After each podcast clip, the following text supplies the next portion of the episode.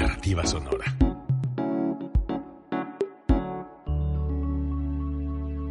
Código Libre.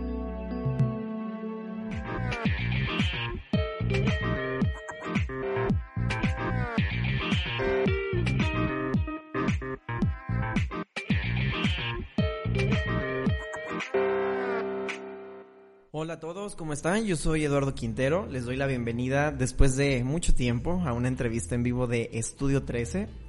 Les doy las gracias por estar aquí con nosotros y particularmente quiero agradecer a las personas que eh, estuvieron viendo y compartiendo y comentando las cápsulas que estuvimos subiendo previamente.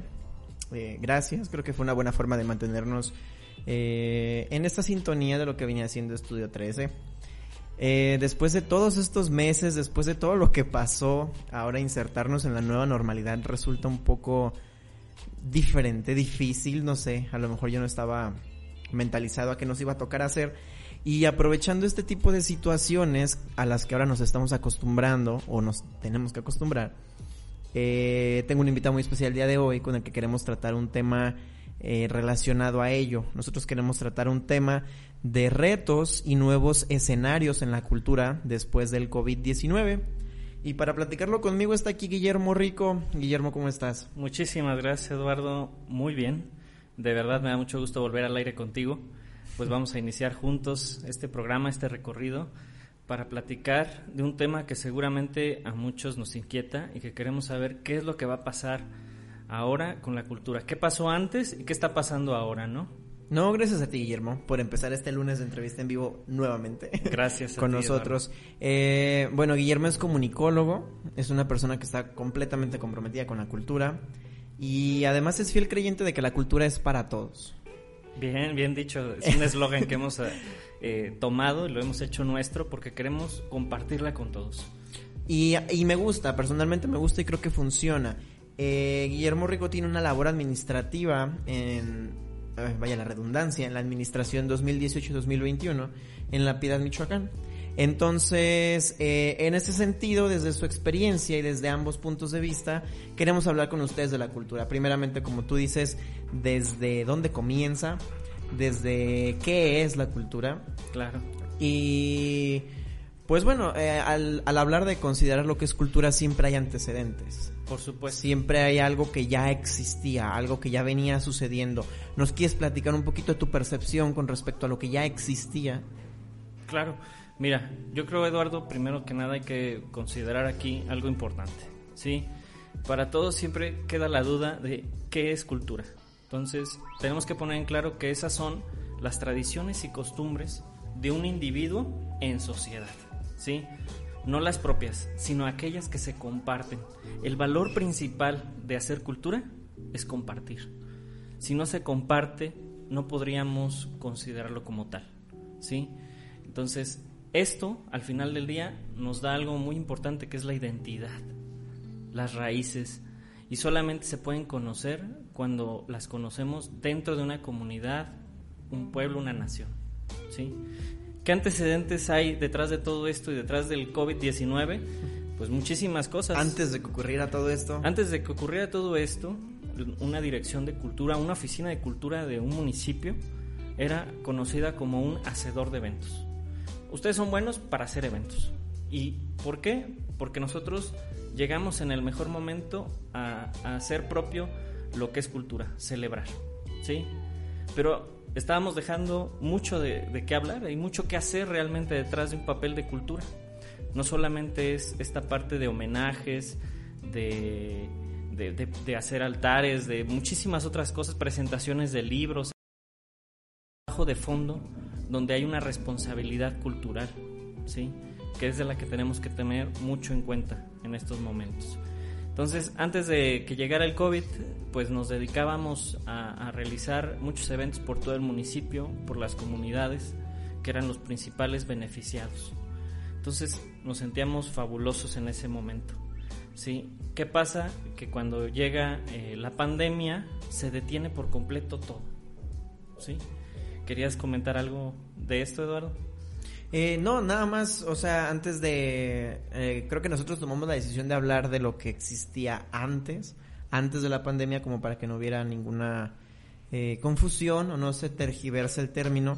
Mm, tengo entendido que la cultura es, es un derecho humano también y por ejemplo una dirección de cultura se encarga de preservar este, este derecho y que de hecho mucha gente lo, lo he notado, probablemente me esté equivocando y tú eres la persona más indicada para decirme si me estoy equivocando, pero yo he notado que muchas personas ya mm, han perdido el interés en la cultura o se venía mermando el interés y la atención en la cultura antes de esta situación, ¿no? Eh, creo que ahora ya no se encuentra esta merma cultural eh, porque ahora la cultura se ha abrigado con el arte y el arte se ha abrigado con las plataformas digitales y los hicimos nuestros durante la contingencia. Totalmente. Cuando estuvimos en casa, la cultura fue algo que nos ayudó a mantener nuestra salud mental bien, a mantenernos estables. Pero antes de eso, yo notaba que la gente estaba como dejaba que pasara desapercibida, ¿no? La cultura, el decir, sí, sí, sí hay cultura, sí eh, sí tenemos una dirección de cultura, sí tenemos un museo, sí tenemos presentaciones de libros, sí tenemos eventos que, por ejemplo, la iniciativa pública em, le, no le da, sino propicia para la, la, comunidad, ¿no? Pero la gente lo estaba dejando pasar así como, como que dejara que pasara de noche. y creo que eso tiene un peso importante ahora, porque creo que después de haber estado en casa, la gente se da cuenta que la cultura es verdaderamente importante. Ah, yo como antecedente, por ejemplo, quería contarles antes de brincar a las demás ideas que traemos, que, mm, por ejemplo, la ONU incluso habla de la importancia de la cultura, ¿no? En la, en la vida diaria, la ONU propone la Agenda 2030 en donde cuentan con 17 mm, objetivos de desarrollo sustentable para que las ciudades ah, vivan mejor, vaya. O sea, estos, estos 17 objetivos pretenden que, por ejemplo, se logre ah, un poco más de igualdad, se mejore la educación, a las mujeres se les vea igual que a un hombre, que haya defensa del medio ambiente, entre otras cosas, ¿no? Entonces la ONU dice, mm, todo esto se logra con la cultura. Por supuesto. O sea, no, no únicamente vamos a encargarnos de tener artistas, no únicamente nos vamos a encargar de ver obras de teatro, no, no solamente nos vamos a encargar de publicar libros, sino que mediante la cultura, la ONU dice, nuestra Agenda 2030 también te dice que plantes un árbol. Y también te dice que voltees a ver las necesidades de género que existen allá afuera, ¿no? Entonces creo que en este sentido podemos entender que la cultura ah, abarca un poco más, ¿no? O sea, la cultura no nomás es ir a, ver un concierto en vivo. Por supuesto. O no nomás es presenciar un recital o ser parte de. Sino que la cultura nos da identidad, como tú dices, y la, y la identidad abarca más cosas. Claro, y siempre lo ha abarcado, Eduardo. Siempre eh, cultura ha sido todo esto. ¿sí? Por eso se dice la cultura es de todos. todo es. es cultura, finalmente. Y sí, esa Agenda 2030 de la que hablas, que es muy importante, abarca 17 puntos que no debemos dejar de pasar y muchos que tenemos que vivir hoy en día con mucha responsabilidad. El cuidado del medio ambiente es uno de ellos, ¿sí? La ideología de género también. La cultura eh, en todas sus formas de ver, en las perspectivas en las que podemos abarcar, también es parte de esto. Ahora, localmente tenemos que subirnos a ese tren no podemos dejar pasar la oportunidad que estamos viviendo hoy porque es única e histórica. Porque en este momento podemos incidir ¿sí? en la conducta humana. Podemos transformar de nuevo aquello que se estaba dejando pasar, lo podemos retomar y aquello que se estaba perdiendo, lo podemos recuperar. Podemos transformar al, al ser humano en ser más lo que es. ¿Y qué somos? Somos seres humanos. ¿sí? Entonces este es un momento importante eh, para que cultura no se deje pasar, es un elemento de primera necesidad. Así es. Y pareciese que hay otras actividades que, que toman más fuerza y se comprende porque pues la vida del ser humano es primordial. La alimentación, el calzado, el vestido, el trabajo mismo, ¿sí? Pero también la cultura, porque en estos momentos en donde la gente se tuvo que confinar, necesitaba algo que al final del día levantara el ánimo y diera un mensaje de esperanza. Y eso fue lo que vino a generar la cultura. Por ahí muchísimas eh, acciones que se han tomado en torno a esto que surgieron en todo el mundo. ¿sí? Ahí vimos gente eh, tocando por los balcones de Barcelona cerca de la Sagrada Familia. O sea, manifestaciones claras y con sana distancia, ¿sí? que pusieron en evidencia que la gente necesita de la cultura y que esta cultura pues comulgue y sea abrazada en el arte, ¿sí? Y solo así van a poder prosperar una y otra. ¿Cómo ves, Eduardo? Y creo que también fue un reto para el arte, o sea, ya aterrizando al, a lo que lleva como mancuerna la, la cultura.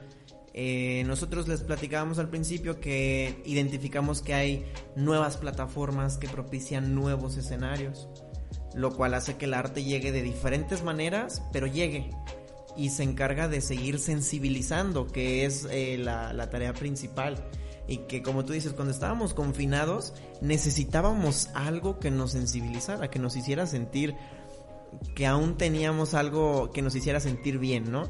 Porque dentro del estrés de estar en casa, dentro de la incertidumbre económica, laboral, de la gente que por ejemplo no sabía me van a correr o solamente me están recortando horas, eh, dentro de la incertidumbre del bienestar, de la salud, de decir y si me va a dar y si no me va a dar y si voy a perder a alguien que quiero, todas estas cosas que llegan a ser abrumadoras, llegan a ser estresantes, eh, requieren de algo que te sensibilice, que te oriente a otro lugar, ¿no? Entonces creo que la cultura y el arte cumplen muy bien esta función. Como tú dices, eh, no es lo mismo estar solamente en casa y decir qué mal me está yendo.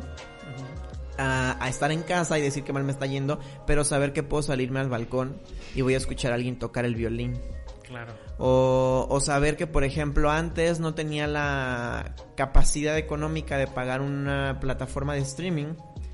Eh, pero como ahora hay descuentos, tal vez ya lo puedo vivir, ¿no? Claro. O sea, y a lo mejor para las personas no nada más que disfrutan del arte, sino quienes hacen arte.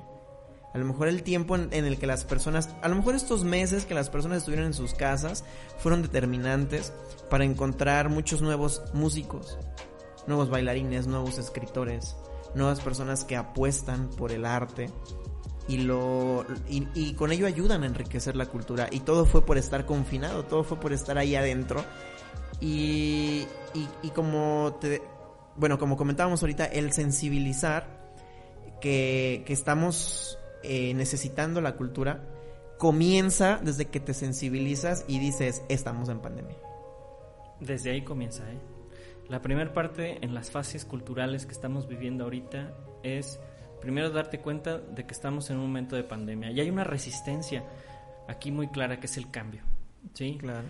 Después se tuvo que visibilizar todo esto, generar un estado de conciencia en torno a, al cambio que se estaba generando y por último, algo que a mí me encanta es la resiliencia, ¿sí? Finalmente tenemos que adaptarnos y crecer. ¿sí? Tenemos que eh, subirnos a este cambio tecnológico, ¿sí? Con el que muchos a lo mejor no estábamos familiarizados, ¿sí? Y te lo platico porque pues hay una brecha generacional muy importante aquí que a lo mejor no se pudo adaptar del todo. Y hay gente que sí se está beneficiando, ¿sí? De los esfuerzos de la cultura uh -huh. eh, de la que se está transmitiendo. Y hay otras personas que no, que ciertamente se están rezagando en este cambio tecnológico. Sí, hay una resistencia clara a decir, eh, no voy a tomar la clase en esa plataforma, no voy a subir mis tareas a esta plataforma, eh, pero tampoco voy a, a, encargarme de socializar y de mantener mis relaciones de esta forma. Y no, hombre, o sea, porque cancelaron las fiestas patronales, no? Sí, o sea, era algo que yo quería. Claro. Eh, o sea, de, desde el decir, eh, me rehuso a que mi educación sea distinta, sobre todo porque el cambio fue abrupto, hasta el decir, hay tantas cosas que yo merezco y necesito y quiero, y no. Mmm, ¿Cómo se dice? no me atrevo o no quiero reconocer que tengo que renunciar a ellas o tengo que cambiar de este y hacerlas de otra manera. Lo vivimos, nos pasó. Cuando sucedió todo esto, pues se dio un alto total. Se cancelaron todos los eventos. ¿sí? Todas las este, operaciones que realizaba la Oficina de Cultura terminaron. Y con eso, pues también el que el personal no pudieras tampoco estar presente. ¿sí? Que se tuviera que aislar por las características que tenía para trabajar desde casa. ¿sí? Pero eso que crees que nos generó un estado de creatividad increíble porque manteníamos un contacto con, con los colaboradores a distancia y podríamos decir que una marca como Hecho en Casa, ¿sí? Así tal cual, son proyectos increíbles. Ahorita yo estaba viendo hoy por la tarde en una plataforma de internet muy conocida, eh, donde había una, justamente una producción llamada Hecho en Casa, donde cineastas de diferentes partes habían generado cortometrajes a su estilo y a su forma. Me pareció muy interesante, la recomendaría, estoy empezando a verla, pero digo, es una de las cosas que quisiera comentar, ¿no? El, el, cómo, el cómo estuvimos viviendo este momento. Y después de que nos dimos cuenta de que esto no iba a cambiar, porque pensábamos que era cosa de un mes o dos meses, dijimos, pues hay que esperar un poquito, ¿no? Sí, lleva todo el año y todavía no. y tú no te puedes parar, ¿sí? Finalmente tienes que continuar haciendo lo propio. Entonces, decidimos comenzar primero con talleres en línea, ¿sí? Dijimos, bueno, pues vamos a, continuar llevando ahora el arte a través de, estas, de estos nuevos medios, ¿sí? Para que todas las personas puedan llegar a él. Que hay quienes lo ven, sí, que hay quienes también no lo van a ver, es cierto, ¿sí? Pero nos, también nos dimos cuenta de que hay más gente nueva que a lo mejor difícilmente podía asistir presencialmente, pero ahora a través de la plataforma se pueden acercar a nosotros desde diferentes partes de México. Y gente que le encuentra mucho valor y que como tú dices no podía estar presente y que sabes que hay un público ahí, un público cautivo, por así decirlo, y que si, por ejemplo, la, Dirección de Cultura sigue ofreciendo contenido digital, probablemente ahí tiene un público, ¿no? Un público que a lo mejor desconocían. Exactamente. Y, no porque no se haya querido hacer o no se haya querido llegar a ellos, sino porque no estábamos acostumbrados a hacerlo, no, estábamos acostumbrados a vivir así. Y luego, por ejemplo, eh, aparte de lo difícil que es empezar a manejar las redes, las plataformas, empezar a comunicarnos em, sin estar cerca. Después te das cuenta que hay otras cosas que tienen que ver con la personalidad de la gente, ¿no? O sea, por ejemplo, dices, a lo mejor yo subí un video de clases de piano en línea y me doy cuenta que llegó a 20 personas. Y te vas dando cuenta que si investigas, en este punto de la contingencia, ya hay gente que siente hartazgo por el hacer scroll en sus redes sociales. O sea, de verdad, o sea, y te vas, te vas dando cuenta, por ejemplo, nosotros con Estudio 13, que sí hay un público allá afuera, que sí llegan, pero que también te das cuenta que hay gente que dice, ¿sabes qué? Yo ya no estoy viendo nada en Facebook. ¿Sabes qué? Di de baja mi cuenta de Twitter. Y es que ya no quiero seguir viendo, es que ya me cansé. Y ese es otro reto porque dices, ok, sabes que me tardé dos meses en aprender a usar esta plataforma, para eh, eh, aprender a usar esta cámara, en capacitar a, la persona. Y cuando pasaron esos dos meses y por fin logré, a lo mejor hay personas que ya no quieren ver nada. Entonces, eso también es como otra brecha que, que se tiene que voltear a ver, ¿no? Que no nomás se mermó la, la convivencia o la cercanía, sino que también hay... Eh, repercusiones psicológicas o repercusiones del estado de ánimo, porque la cultura va directo a, a eso. O sea, la cultura llega a la forma de ser, a la forma de querer, a la forma de ver las cosas. Y me imagino que para una dirección de cultura ha de ser difícil toparse con un, un público que dices, ok, ya le estoy entendiendo, ya sé cómo es, pero a lo mejor ya no lo quieren ver. Exacto. Y, y espérate, o a lo mejor también ya nos están viendo, ¿sí? Pero ahora, ¿qué más? ¿Sí? ¿Qué más me vas a ofrecer? Porque, bueno, la plataforma por un periodo determinado, pues favorece, ¿no? En, su uso. Pero después, la interacción, las personas necesitan finalmente tener ese contacto de alguna u otra forma. Entonces, pedagógicamente hemos tratado de trasladarnos de entre una plataforma a otra, ¿sí? De tal forma que la relación entre, por ejemplo, un instructor y, el usuario, pues sea mucho más amigable y más cercana. Esa proximidad es algo que tenemos que lograr juntos, ¿sí? Entonces, eh, estamos generando todos los medios posibles para que esto sea una realidad. Pero ciertamente mm, todavía hace falta mucho, ¿sí? Y hace falta mucho apoyo también para poderlo lograr, ¿sí? No podemos decir que lo tenemos todo, ¿sí? Sabemos que hay muchas necesidades eh, dentro de un municipio, pero vamos a hacer maravillas con lo poquito que tenemos. Y estamos muy seguros de que estamos tocando corazones en este momento. Gente que a lo mejor se sentía desesperada y porque lo recibimos por mensajes de inbox, que no sabían ya qué hacer ni dónde meterse, ¿sí? Querían hacer algo. Entonces cuando llegan estos talleres, pues muchas personas eh, se activan y transforman y cambian su ánimo. Eso es muy, muy ejemplar, de verdad. Y lo recomendamos como una buena práctica para todos. ¿Sí? Entonces, estos son escenarios en los que nos estamos eh, subiendo en este momento y que no queremos que, que, queden atrás. Inclusive, si las cosas cambiaran y mejoraran en un mediano plazo y se volvieran a permitir los eventos presenciales o públicos, yo creo que no vamos a dejar de usar la plataforma. ¿No renunciarías ya a esta cuestión digital? No, no renunciaríamos.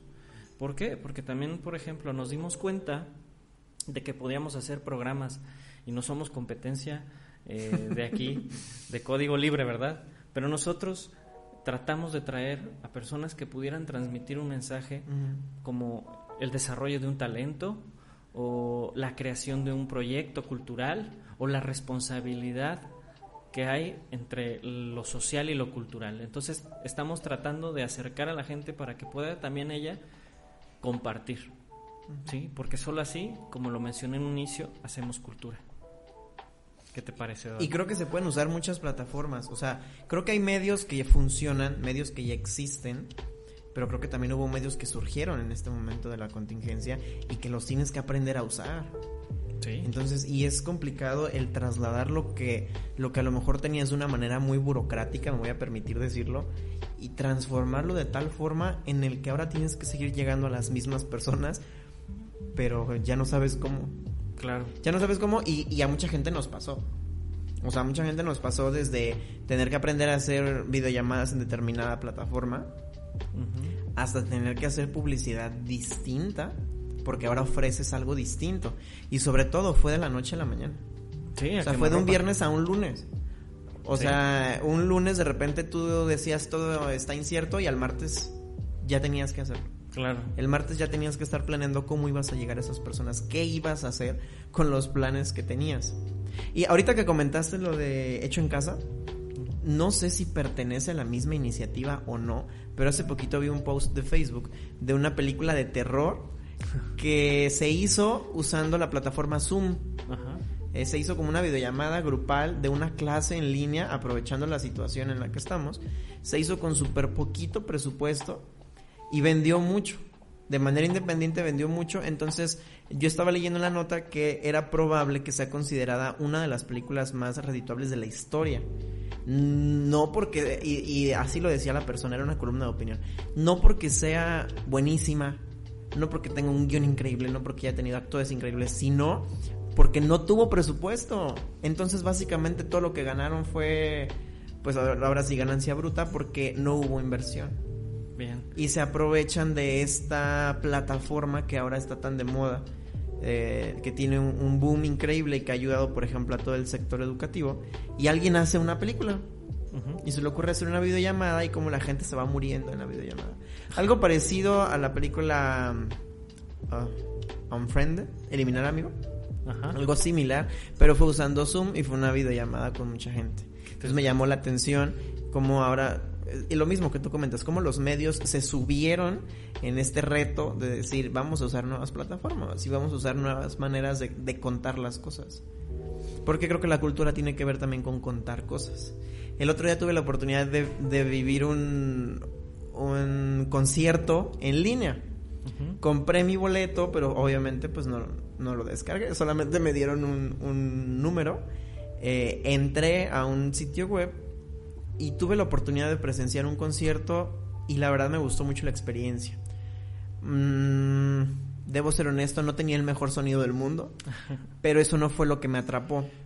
Mientras yo veía a la chica que cantaba, ella agarraba la cámara con la que la estaba, la principal, porque tenían como seis, y se cambiaba de escenario y se llevaba la cámara. Entonces tú veías este recorrido que ella veía, ¿no? Ella como cantante lo veía. Entonces eh, volví a dejar la cámara en el tripié y, y, escuchabas cómo le decía a la otra persona, no me acuerdo qué canción sigue, ¿me puedes decir? Y veías cómo le decía a la otra persona, ay, se me cayó mi teléfono. Eh, se caían las partituras, o sea, cosas que a lo mejor no hubieran sucedido en un concierto convencional, pero me gustaron, ¿sabes? Me gustaron como esta, esta intimidad, no, no solo con el artista, sino con todo el, el, el trabajo de producción, con todas las personas del equipo, en donde recuerdas la sensibilidad de la persona, la sensibilidad del artista, que dices, también es una persona. Y también se le cae el teléfono y dice chingada madre. Y también dice, es que no sé qué canción sigue. Claro. Y también se le olvidan las cosas. No sé, me gustó mucho esta parte sensible de poder interactuar de esa forma, ¿no? Y que a lo mejor, como tú dices, aunque se volvieran a hacer los eventos masivos, tal vez seguiría recurriendo a ese tipo de, de alternativas. ¿Por qué? Porque a lo mejor si yo quiero ver a alguien que se va a presentar en Monterrey y yo no quiero ir hasta Monterrey o no puedo, pero existe la manera de verlo en otra ocasión, de manera, de esta forma, en línea, creo que es una, es una alternativa muy buena. Claro. Y creo que todas las personas se han unido como a, a estas nuevas plataformas que desde empezar es descubrir, oye, ¿y cómo lo va a hacer para transmitir, no? Y luego, oye, ¿qué lenguaje tengo que usar? Oye, ¿quién lo va a editar? ¿Quién lo va a subir? Claro. Entonces, aprender todo ese tipo de cosas, supongo que de, de, manera indudable también en la dirección de cultura sucedió. O sea, digo, a nosotros nos pasaron. A todos nos pasaron, uh -huh. sí. Eh, también, ahora que lo me estás mencionando, eh, aprender de la tecnología, pues fue un reto para todos. Hasta para los que creíamos que sabíamos más de ello, nos costó mucho trabajo porque a subirnos a la plataforma de, de Zoom, que aunque ya la hubiera ocupado tiempo anterior en reuniones eh, o charlas con amigos, porque era para lo que yo la usaba. Después usarla para cuestiones institucionales, inclusive hasta para grabar una, una conferencia, uh -huh. una charla, pues se volvió algo único, ¿sí? Hizo un boom, como tú lo dices. Pero esto también es parte de una alfabetización digital, ¿sí? Que es muy necesaria y que necesitamos incidir también en ella para ayudar a que las generaciones puedan aprender un poco más de esto. También estamos viendo que estamos tratando con una nueva generación de prosumidores, gente que produce y consume contenidos. ¿Sí? Y a veces al mismo tiempo. Y al mismo tiempo, exactamente. Entonces se vuelve bastante interesante. Ya no solamente te quedas como un espectador, sino que ahora tú también, a pesar a lo mejor de las deficiencias eh, comunicativas o habilidades comunicativas que tengas o la poca tecnología que haya en tu hogar, tú empiezas a hacerlo y emprendes en este nuevo mundo. Entonces creo que sí es algo bastante significativo y en el que también debemos de poner los ojos. Nosotros también estamos buscando esos talentos para compartirlos con toda la gente. Tú me comentabas, um, no sé si fue previamente o fue en lo que platicamos antes en la entrevista, pero me mencionaste un término que me gustó mucho, se llama familiaridad con el cambio tecnológico. Yo creo que la familiaridad no nomás tiene que ver, eh, ahorita me, me, cuentas cómo lo ves tú, pero yo creo que familiarizarse con todas estas plataformas no nomás es aprender a usarla, ¿no? O sea, no nomás es saber si la tengo que descargar o la puedo usar en línea, si, si funciona para 8 o para 40 personas si es en vivo o si es eh, se puede grabar, ¿no? Sino que familiarizarse con, con este tipo de plataformas o este tipo de escenarios también tiene que ver con que tienes que cambiar el lenguaje, ¿no? Con que ahora tienes que usar nuevas palabras, con que a lo mejor ahora tienes que usar nuevas estrategias para llamar la atención, con que la merca a la que estamos acostumbrados eh, aún en el merca 3.0 y en la era digital, tal vez ya también tenga que modificar, y se tuvo que modificar de, de manera inminente. Entonces, mmm, la gente aprendió a hacer cosas con la marcha. O sea, en estos, por ejemplo, en los últimos tres meses de la contingencia, creo que la gente aprendió a hacer muchas cosas.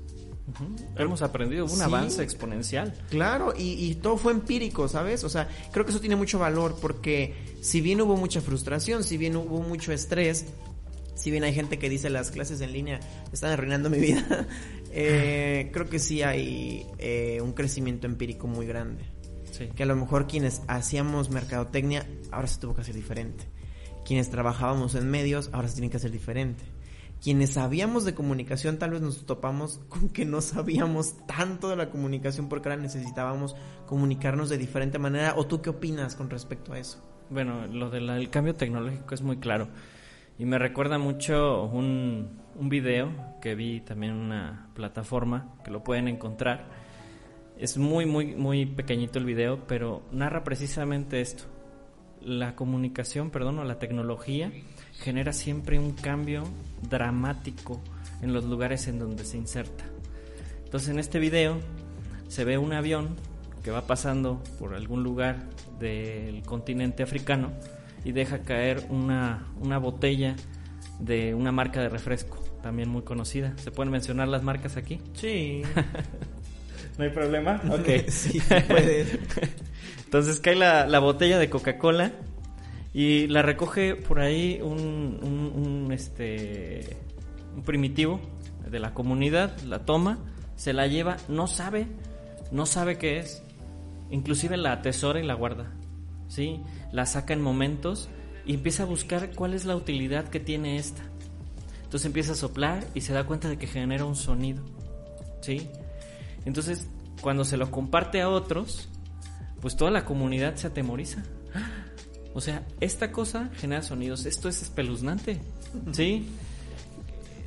Satanizaron la, la botella al punto de quebrarla y sacarla fuera de la comunidad, ¿sí? Pero aquí lo que estamos viendo es eso, ¿sí? Como un elemento, ¿sí? Que a lo mejor no sabíamos para qué servía. A lo mejor tú y yo sabemos que pues de ahí bebemos y, y se llena y se toma una Coca-Cola. Pero para ellos era otra cosa totalmente diferente. Entonces la adaptación que cada uno vivimos en el cambio tecnológico es muy diferente y yo creo que cada quien va a ir llegando a ella en diferente momento. ¿Sí? Entonces, eh, ¿qué te puedo decir más sobre este cambio? Pues que está cambiando la vida, que está cambiando a las personas y que seguramente vamos hacia otro, otra esfera que no habíamos vivido antes. ¿sí? Está avanzándonos, como lo dijimos hace rato, de una forma muy exponencial. Lo que no esperábamos ver en, en este tiempo, lo estamos viendo. Aplicaciones que ahorita inclusive aquí en nuestro municipio están saliendo para hacer mandados eh, de comida, de lo que sea, pues están surgiendo cuando a lo mejor no hubieran surgido si no hubiera llegado el COVID, ¿sí? Y no estoy tampoco favoreciéndolo porque sé que también ha dañado a muchísimas personas esta enfermedad lamentablemente, pero nos ha acelerado en este cambio tecnológico. Una de las cosas que rescato de esto que acabas de decir, eh, me vino mucho a la cabeza la globalización. Creo que muchas personas vivíamos eh, bajo la idea de que, de que ya todo, ya todo se globalizaba. Ya todo llegaba a todas partes, las noticias, la información, eh, la música, eh, las películas, los memes, ya llegaban, ¿no? Llegaban súper rápido, llegaban a todas partes pero creo que aún hacía falta perfeccionar la manera y la rapidez en que llegaban las cosas. Ahora te das cuenta que necesitas, y, se me llamó la atención por lo de las aplicaciones de, de mandados, ¿no? Te das cuenta que aún con la rapidez con la que tú podías hacer llegar un contenido digital, no puedes hacer que alguien te llevara de comer a tu casa. ¿no? Y tardaban una hora y media en traerte la comida, porque, o sea, y no podías ir a comer a ningún lugar porque todo estaba cerrado. O sea, entonces como que nos hacía falta perfeccionar. No, no digo no globalizar, porque obviamente no va a mandar una hamburguesa a otro lado. Este, no, me refiero más bien como a perfeccionar la manera en la que tal vez vivíamos en la era digital. ¿Por qué? Porque además de que ahora también te das cuenta que tienes que resolver estas cosas que pues no eran un problema, pero que tuviste que encontrarles una solución como el, tener una app para este para mandar cosas, el, el, dar un concierto en línea porque a lo mejor ya te estás quedando sin trabajo, eh, ese tipo de cosas y decías, bueno, a lo mejor sí estábamos globalizados pero no estábamos enfocados, ¿no?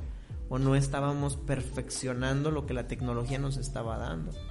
El, el, simple hecho de hacer películas con celulares, no digo, ya pasaba, ya funcionaban largometrajes y cortometrajes con celulares, pero que a lo mejor ahorita hubo un, un giro distinto o fueron con otro tinte de decir, nunca había explotado tanto mi teléfono celular a tal grado que yo pensé que iba a ser una película grandiosa. Nunca pensé que usando Zoom iban a, a, reconocer mi trabajo, ¿no? Ajá, o que a lo mejor siempre tuve ganas de, no sé, entrevistar a alguien y no está aquí, pero mediante Zoom pude hacerlo y entonces ya rompes una frontera, ¿no? Y luego rompes otra cuando pides comida en una y luego rompes otra cuando te das cuenta que puedes ver a tu artista favorito en, en vivo. Entonces como que ir rompiendo estas, estas barreras, creo que también es crecimiento. Y si bien al principio no lo veíamos como crecimiento, al principio de la pandemia, porque, porque el cambio es, es difícil. La aceptación al cambio es complicada. Pero ya ahora lo ves y dices, bueno, a lo mejor pueden ser ventajas, porque cuando todo esto termine, ya voy a saber hacer todo eso. Claro. No, y eso es muy, muy interesante, Eduardo. Eh, también eso me recuerda mucho el Internet de las Cosas, en cómo esta evolución de los aparatos, donde en un futuro que no creo que ya se nos aleje mucho, yo creo que también se va a aproximar, donde a lo mejor un refrigerador eh, va a poder hacer una selección previa del consumo que tienes tú de alimentos, por ejemplo, ¿sí? O que, por ejemplo, ya existen lavadoras que puedes programar en la distancia, ¿sí? Entonces, todas esas cosas se me hacen súper interesantes. Creo que se está acelerando estos ciclos. Se están rompiendo, como tú dices, nuevos o se están haciendo nuevos este, esquemas, ¿sí? Acerca de cómo hacíamos las cosas. Entonces, la invitación es para que todos pues nos unamos en este cambio y aunque no muchos van a poderlo hacer por la falta de acceso a la tecnología y a los recursos materiales porque pues implica precisamente costos eh, pues los que estemos podemos ahora disfrutar de muchísimas cosas nuevas ¿sí? entonces vamos a apostarle a esta parte Eduardo, a no bajarnos del tren de la tecnología, seguir ahí y que en el momento en que las cosas se normalicen, pues también hacérselo llegar a las personas que no lo pudieron llegar, porque hay muchas personas que también no se están viendo beneficiadas. ¿Sí? Y en muchos aspectos, no nomás en el aspecto tecnológico. No, o sea, a, lo mejor en el trabajo, en los alimentos, en los accesos muchas cosas. Por ejemplo, también hablando de, cultura, eh, hubo una disminución en los presupuestos, ¿sí? Entonces, por ejemplo, si a lo mejor en un museo de historia no era, era, era muy importante tener a una persona que estuviera ahí al pendiente de la seguridad en una entrada, en un acceso, pues ya a lo mejor ya no lo fue y hubo un recorte. Y si esa persona no está ahí, entonces ¿quién lo va a hacer? Les pareció que no era primordial ni esencial, pero en realidad lo es, ¿sí? Hasta gastar tinta en las copias para imprimir los boletos de acceso o para el trabajo de investigación de, de muchísimas personas que trabajan en estos lugares, pues es importante, ¿sí? Y aparte de todo, de que es importante ver las cosas que se mermaron, las cosas que van a seguir eh, siendo mermadas y que van a seguir cambiando. O sea que si bien ahorita llevamos tres, cuatro meses en donde ya, ya a lo mejor ahorita hablamos las cosas con más tranquilidad a diferencia en el segundo mes. O sea que verdad no, no, no encontrábamos la puerta con muchas cosas, entre ellas los nuevos escenarios. Pienso que pueden seguir cambiando, que pueden seguir evolucionando, tal vez en lo que resta del año. Y no me parecería descabellado, porque, o sea, en cuatro meses hubo una evolución, como lo comentábamos hace rato, que a lo mejor no hubiéramos visto en mucho tiempo. No porque no tuviéramos los medios, sino porque a lo mejor no teníamos la iniciativa o ni siquiera se nos ocurría que se podía hacer. Tal vez no era redituable, pero ahora, ahora vemos que sí funciona. Y las cosas pueden seguir cambiando y pueden seguir mezclándose. Creo que ahora la gente puede llevar uh, ideas un poco más claras y más híbridas de a dónde va, de qué hace. Por ejemplo, ustedes en la Dirección de Cultura, eh, estoy seguro que como tú me dices, sí, sí, a lo mejor en algún momento voy a retomar mi planeación natural, ¿no? Con mis eventos aquí en casa, con mis eventos tradicionales, pero no voy a dejar de apostar por ofrecerle algo más al público, porque tú como director ya viste, y como persona y como consumidor, que se puede dar más. pero aparte tus usuarios ya vieron que les puedes dar más. Entonces así, por ejemplo, en este caso es muy específico y lo tomo como ejemplo contigo, pero a mucha gente le va a pasar lo mismo. Claro. O sea, mucha gente vamos a tener que seguir eh, eh, hallándole la forma de, de, hacer las cosas. Y no creo que esté mal, ¿sabes? Creo que vamos a crecer mucho. Eh, sin descuidar la salud mental, claro, porque creo que es una de las principales cosas que se afectan. Claro. Eh, pero creo que sí hay que seguir eh, aprendiendo, creando con los nuevos escenarios. Con las nuevas plataformas, eso me gustó mucho cuando me lo dijiste, con las nuevas plataformas que crean nuevos escenarios y que tú decides si te subes o no y que creo que no está mal. Claro, te, te soy sincero, no teníamos considerado en los objetivos, ¿sí? Estar en donde estamos ahora. ¿sí? Cuando nosotros iniciamos nuestra planeación, teníamos claro que lo único que teníamos que hacer era llegar de manera tradicional a todos nuestros ejes locales análogos, ¿sí? Pero lo digital, ni hablar, ¿sí? ¿Para qué usábamos lo digital? Pues era un medio de comunicación, pero para la promoción de eventos. Y ya. Para confirmar asistencias, quizás, ¿sí? Y para resolver dudas, a lo mejor. Resolver, exactamente, pero era todo lo que hacíamos, ¿sí? Ahora, cuando llega todo esto, nos damos cuenta de que hay un potencial increíble.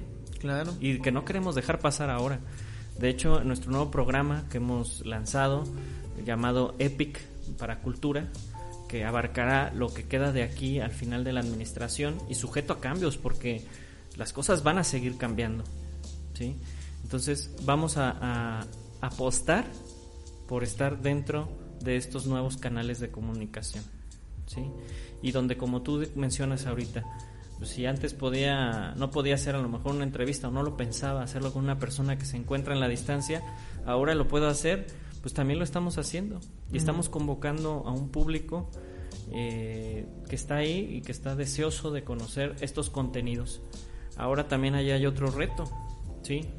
el reto del consumo de los contenidos. ¿Cómo se comiciarían? O sea, cómo se cuáles cuáles son los contenidos que son más funcionales y cuál es el criterio para, para tomar cada uno de ellos. O cuál es el criterio para llegar a donde se tiene que llegar. Claro. Por ejemplo, con los medios tradicionales que en algún momento la Dirección de Cultura pensó, ¿no? Supongo, o sea, la primera semana de la contingencia supongo que lo mejor era, eh, pues vamos a una radiodifusora, ¿no? Vamos a hablar. Vamos a la tele. Y, fuimos a la tele. Ajá. Y fuimos y llevamos un espectaculito y transmítelo a través del canal y ya. Ya estamos cumpliendo, ¿no? Pero nos estábamos quedando muy cortos. Teníamos mucho espacio para hacer más cosas. Y luego, pues nos, nos eh, atañe la, la juventud que hay ahí en el grupo de cultura. y pues la verdad es que no nos íbamos a poder quedar con los brazos cruzados. Entonces empezamos a buscar otras formas y dijimos, a ver, está la televisión, está la radio, pero ¿y qué vamos a hacer con el internet? ¿Sí? O sea, ¿cómo nos vamos a favorecer de todo eso? Y sí, le apostamos, empezamos a subir carteles con información de nuevos eventos, empezamos a programar documentales, empezamos a, compartir también lo que ya se hacía en otros lugares, los recorridos virtuales, eh, descargas de recursos, todo eso lo empezamos a encaminar. ¿Por qué? Porque consideramos que también forma parte de un consumo importante en los contenidos y eso tiene que ayudar mucho a las personas. Y sobre, sobre todo, por ejemplo, en una dirección de cultura que mm, me imagino, corrígeme si me equivoco, una de las principales funciones es también reflejar la identidad local, ¿no? A las personas que lo consumen. Por ejemplo, ustedes como dirección de cultura eh, hacen uso, bueno, no hacen uso, hacen la invitación a artistas locales.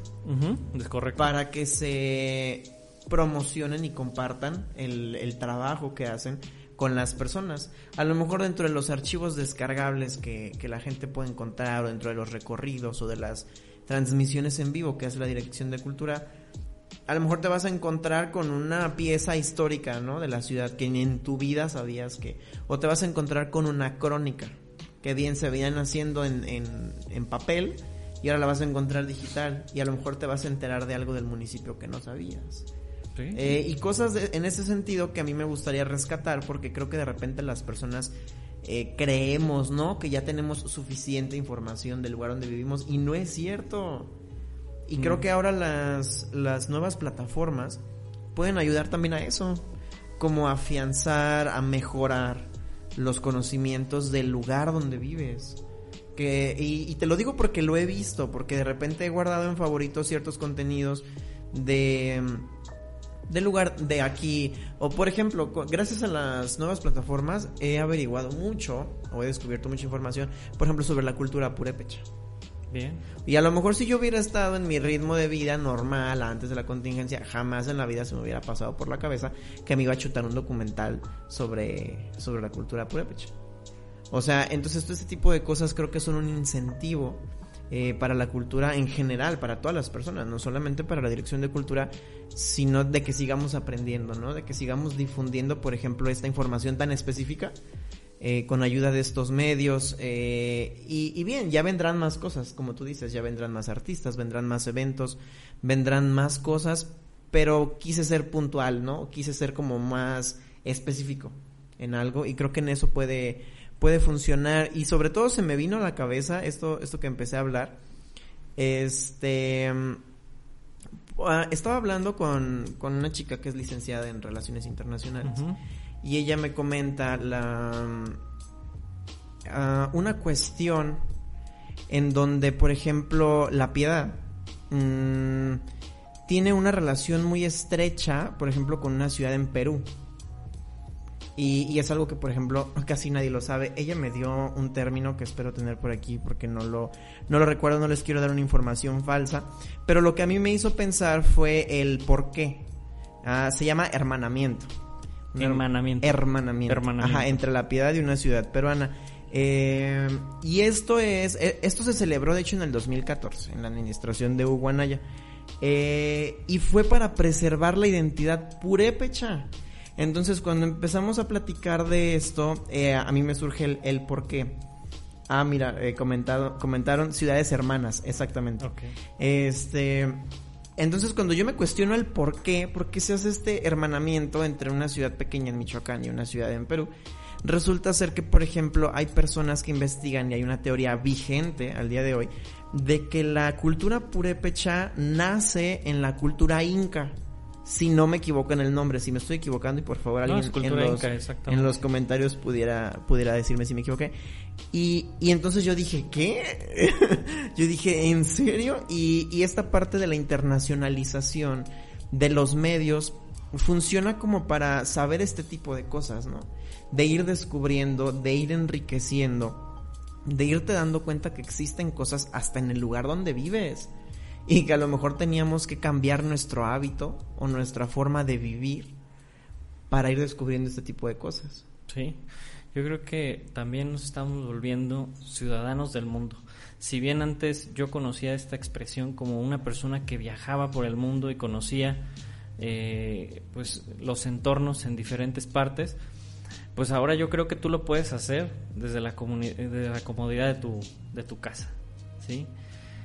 Hay mucho que se puede hacer. Yo no conocía este dato que me estás dando de la cultura purépecha y la hermandad que existía con la cultura inca, pero sería muy buen dato para investigarlo y compartirlo. Hay que encontrar, eh, pues ahora sí que de dónde viene, cuál es, sí, para no ofrecer otro otro dato que no sea. Sí, para no ofrecer Sí. una información errónea, pero como ejemplo, o sea, o lo quise dar como ejemplo, es claro que existe algo allá afuera, ¿no? De eh, muchas cosas que hemos estado ignorando, tal vez porque hemos estado, hemos estado ocupados en, en vivir muy rápido. O habíamos estado muy ocupados en, en estar siempre, siempre pendientes de redes, pero en realidad no consumir nada. En estar Claro. siempre en Facebook, pero sí, perdón, sin consumir nada. En vivir y vivir y vivir y trabajar y vivir y ganar y vivir. Y, y ahora que te tocó estar en casa, dices, hay muchas cosas allá afuera que parecieran muy simples y las he olvidado, ¿no? Claro, estábamos asimismados y, y involucrados ya en un ritmo de vida que no nos permitía voltear a ver a los demás. ¿sí? Veíamos nuestra propia rutina eh, del día a día como lo único y existente. Pero cuando nos damos cuenta de que existen otras cosas, como estos datos que estás compartiendo, pues empezamos a ganar un poco más de identidad, ¿sí? Sí, que es Le parte damos- de la cultura, como nos decías en un principio. Sí, le damos una, una razón a, nuestro, a nuestra existencia. Y, y, pues eso también despierta una, una gran curiosidad por saber más de nosotros mismos. ¿sí? Si bien mencionábamos que los problemas psicológicos que se están viviendo en casa, ¿sí? Eh, he escuchado por ahí de depresiones, de ansiedad, etcétera, Ataques de pánico. ataques de pánico. Bueno, se están dando, pero creo que también al mismo tiempo hay soluciones para eso que pueden ayudar a que las personas, si no lo conocían de sí mismas y lo están viviendo en este momento, puedan Aterrizar. aterrizarlo y crecer. ¿sí? Entonces, estamos hablando de un crecimiento de En- la raza. todos los sentidos Sí. de la raza, exactamente, o sea, tecnológico, eh, cultural, personal, psicológico, de salud, Por supuesto. Y la verdad que- comunicacional. comunicacional. Y aquí lo estamos viviendo. ¿eh? Guillermo, pues se nos acabó el tiempo, Bueno, se nos fue el tiempo, pero pero voladísimo. pero muchas gracias No, por todos los aportes que, que nos trajiste el día de hoy. Gracias Eduardo, me agradó mucho estar aquí con ustedes, con mis amigos de Código. Les agradezco mucho la invitación. Espero volver pronto en otra emisión, traer otros temas Claro relevantes para todos ustedes y compartir con este escenario muy bonito. Muchísimas gracias y la cultura es de todos. Muchas gracias Guillermo por tus aproximaciones, por lo que nos compartes, por creer fielmente que la, que la cultura es de todos. Eh, gracias a las personas que nos vieron, a las personas que estuvieron interactuando. Eh, gracias a Iván Barajas y a Carla Rodríguez que estuvieron comentando en, en el en vivo. Y gracias al, al equipo de producción de Código Libre, creo que me pasaron el, el dato de la ciudad con la que la piedad está en, en hermanamiento. Creo que es Ah, se pronuncia Caraballo, Perú, así se pronuncia. Caraballo, Perú, así es, es Mm. correcto. ¿En qué Entonces, eh, nada más lo dejamos para que no quede tan al aire esta, esta información. Y gracias a producción, gracias a las personas que nos vieron, gracias a quienes siguen con nosotros. Yo soy Eduardo Quintero, soy anfitrión de Estudio 13. Gracias por sintonizarnos hoy y hasta la próxima.